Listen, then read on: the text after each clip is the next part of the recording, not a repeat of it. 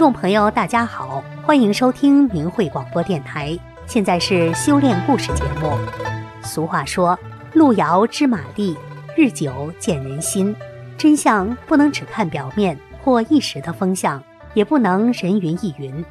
自从九九年开始，中共展开了对法轮功的疯狂造谣与迫害，动用了全部的国家机器宣传造势。可是，越来越多的人们还是通过身边的经历，逐渐了解了真相。下面呢，就和您分享这样几则故事。第一个故事：大学生，我要说出我的感恩。第二个故事：谢谢法轮功，谢谢李大师。最后带给您的是大法给了我两个幸福的家。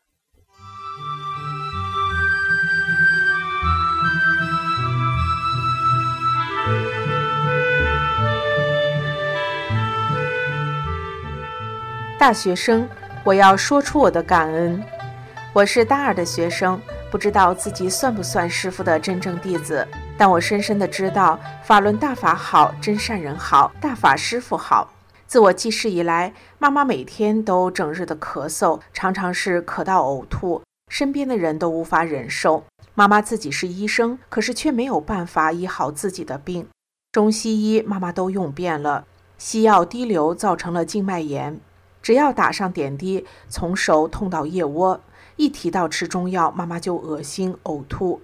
以前吃的太多了，偏方已经把妈妈的牙都吃坏了，连吃饭也只能吃西湖类的了。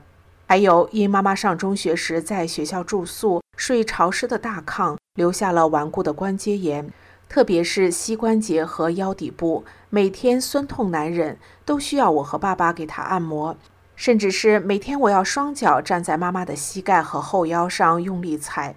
阴雨天，妈妈比天气预报都准，保证提前告诉我们带伞。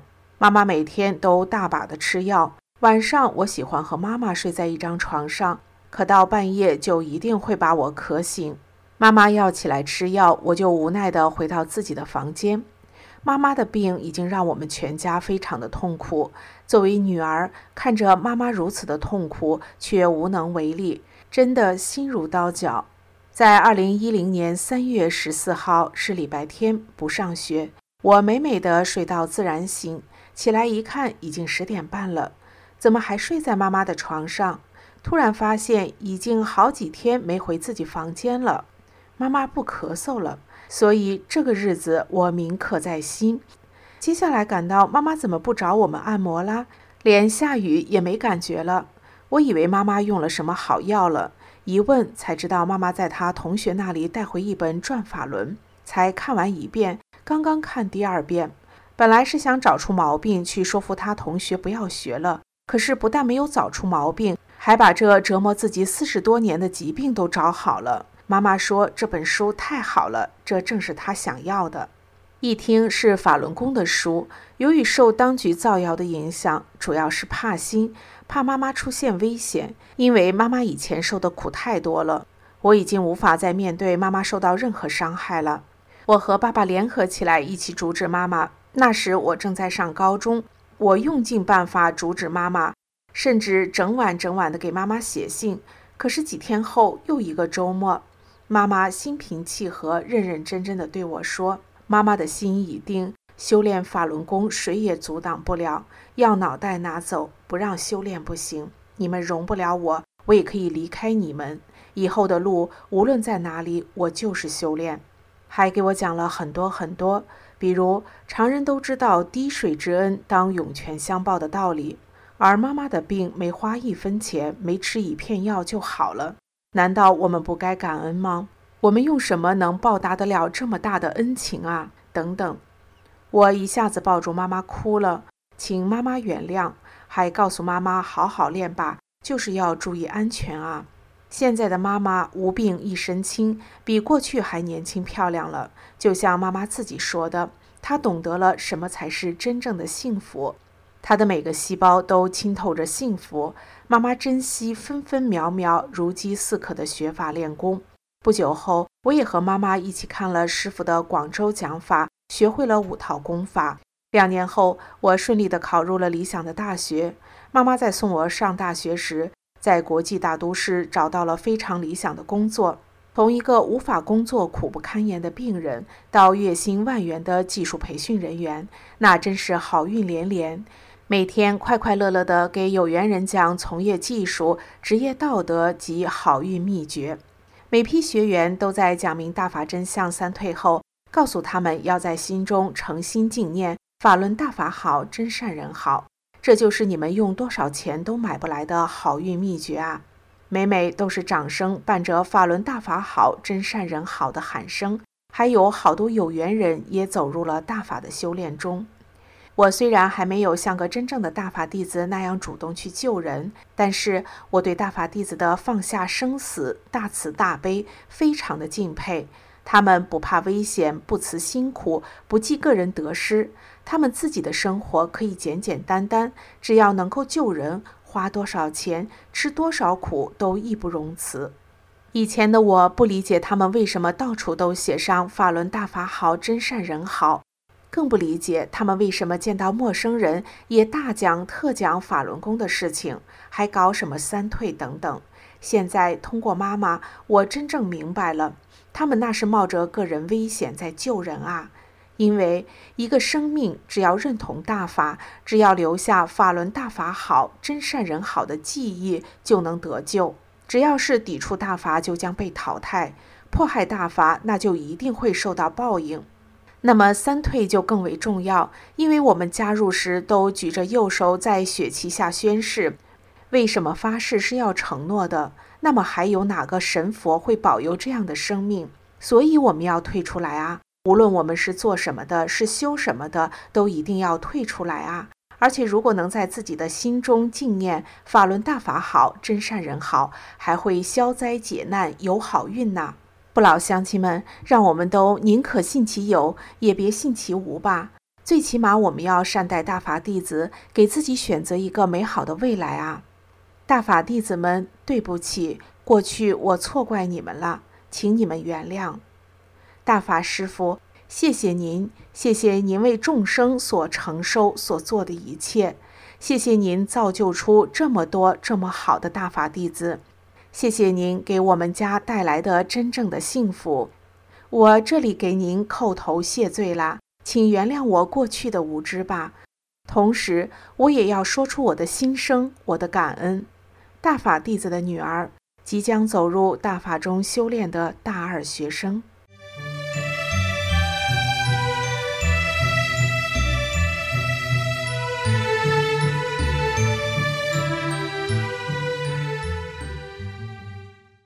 谢谢法轮功，谢谢李大师。一法缘，四十年前，在我刚刚上学的时候，一天放学走出校门，站在高坡上，抬眼向前望去，只见前面有一个清澈的池塘，池塘边栽满了垂柳，树荫倒映在水中，更增添了几分神秘感。这时，我突发奇想。如果有一种不用出家当和尚就能够修炼的功法，该有多好啊！到时我一定努力修炼。三十年后，我习得法轮大法，真的是一种不用出家就能修炼的佛家上乘功法。从此，我如愿以偿了。二得法。二零零三年五月二十九日，我们夫妻双双被一辆无证驾驶的汽车给撞了。当时两个孩子都在外地上大学，我们只好由我二姐和二弟轮流护理。说来也奇怪，我二姐是大法弟子，每当我二姐护理我，一尺半长的刀口就特别舒服；每当我二弟护理我，刀口就疼痛难忍。二弟是常人，没有修炼大法。当时我还患有严重的糖尿病，血糖高达十六点八。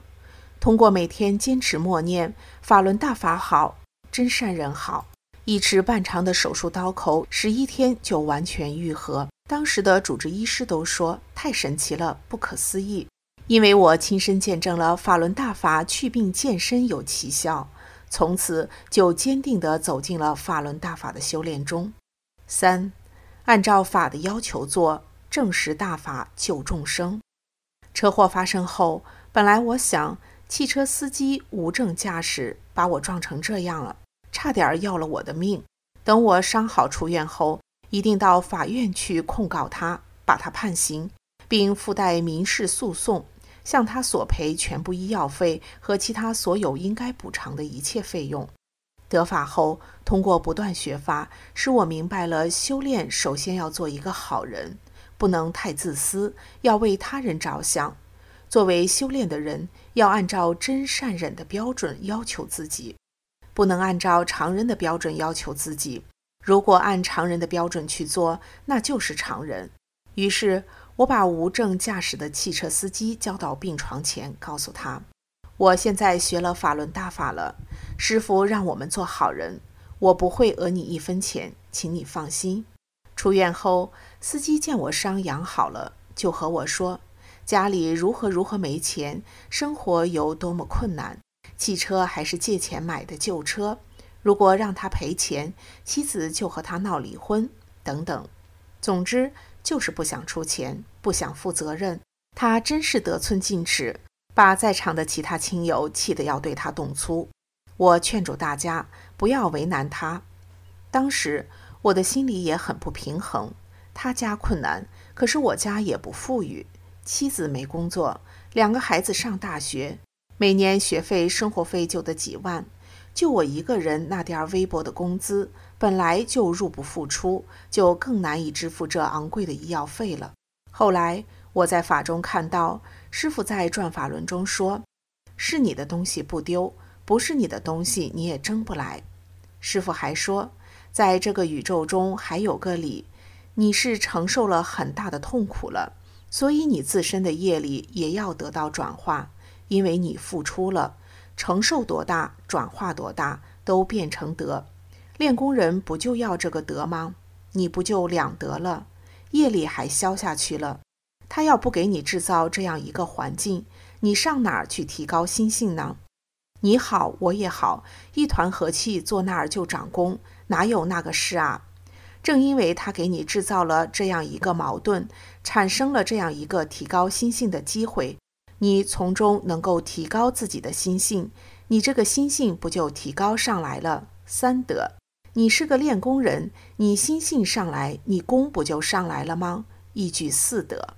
这段法理使我悟到，司机这样对待我，在常人看是一件坏事，而我作为一个练功人，想离开这里的人。实质上是一件好事，它不但给我创造了一个提高心性的环境，让我失去对物质利益追求心的同时，使我能得到提高，还同时给了我德。在法中，我们都明白，我们修炼人在修炼的过程中，不是真的让我们失去物质上的什么东西，而是那颗执着不放的心。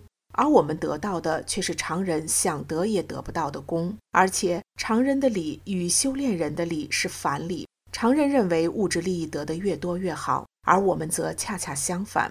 我们应该顺其自然，因为宇宙的法理在衡量着这一切。物质利益被别人抢占了，而在另外空间，真善忍的特性却给我们补偿了德。德是非常珍贵的东西。作为修炼人，他不但可以交换来任何财富。还可以转化成功。按照常人的理，司机把我撞了，就应该负担我的医疗费和其他一切费用。我通过学法，明白不施不得的法理后，我想，如果司机主动补偿我医疗费，按照常人的理也是应该的。如果他不补偿，我也不去争，不去斗，随其自然，把金钱利益看淡。因为师傅讲的不施不得的法理告诉了我，作为一个修炼人，就应该这样去对待。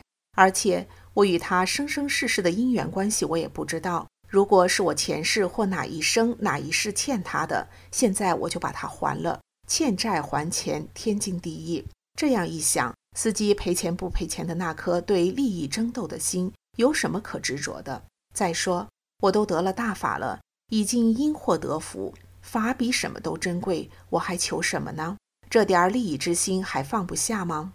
最后，我宁可自己背负外债三万四千多元的医药费和其他的营养费、护理费、误工补助费等等一切费用，一分钱也没向司机索赔，并告诉他，我是学了法轮大法才这样做的，是李洪志师傅让我这样做的。他激动地一再表示：谢谢法轮功，谢谢李大师。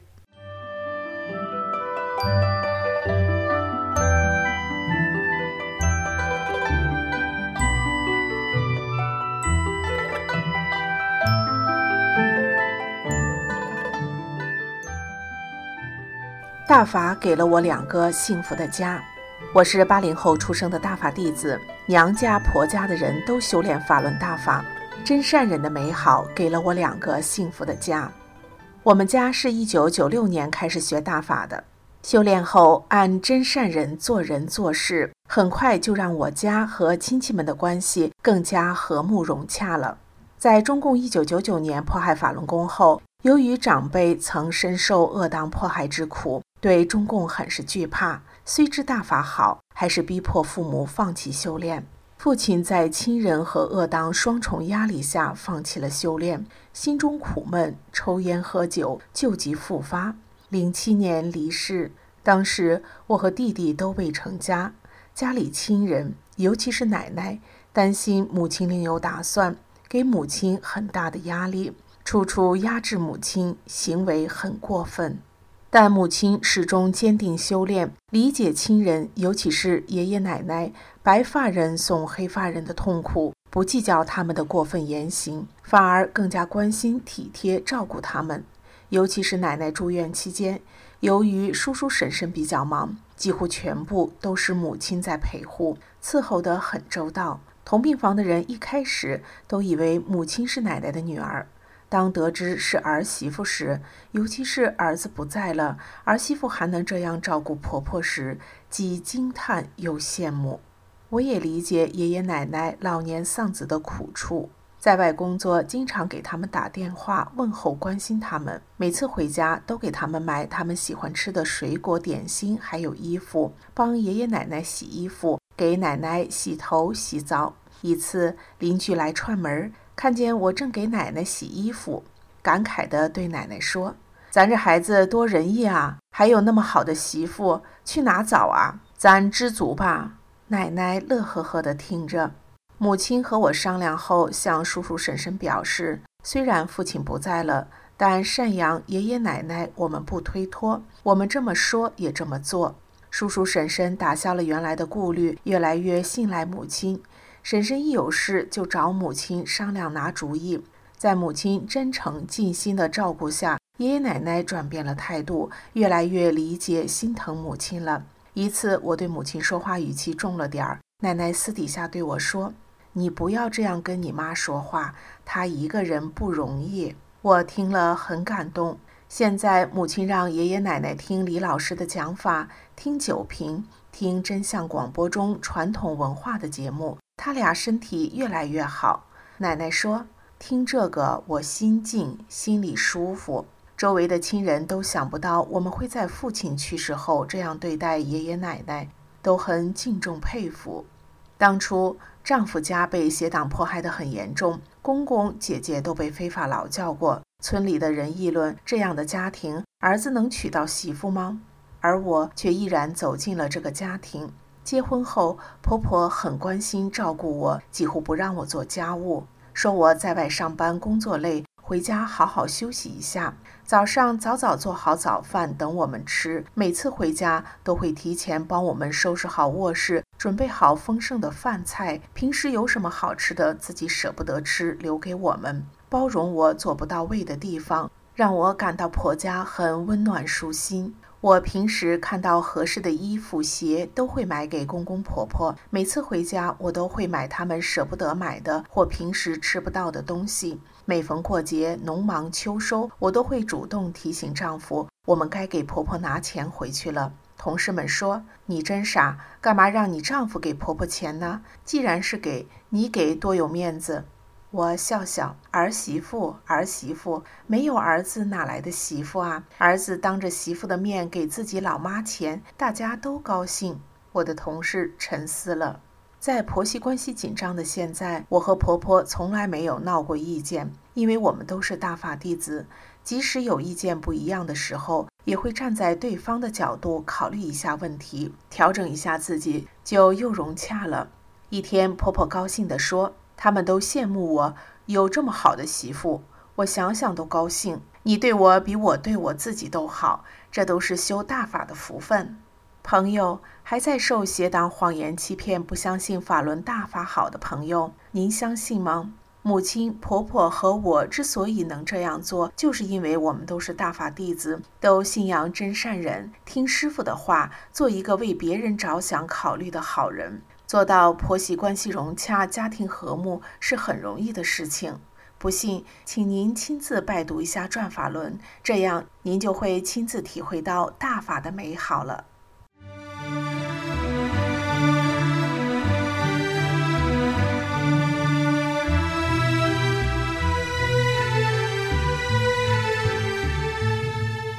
听众朋友，这次的修炼故事节目到这里就结束了，感谢您的收听，我们下次节目时间再见。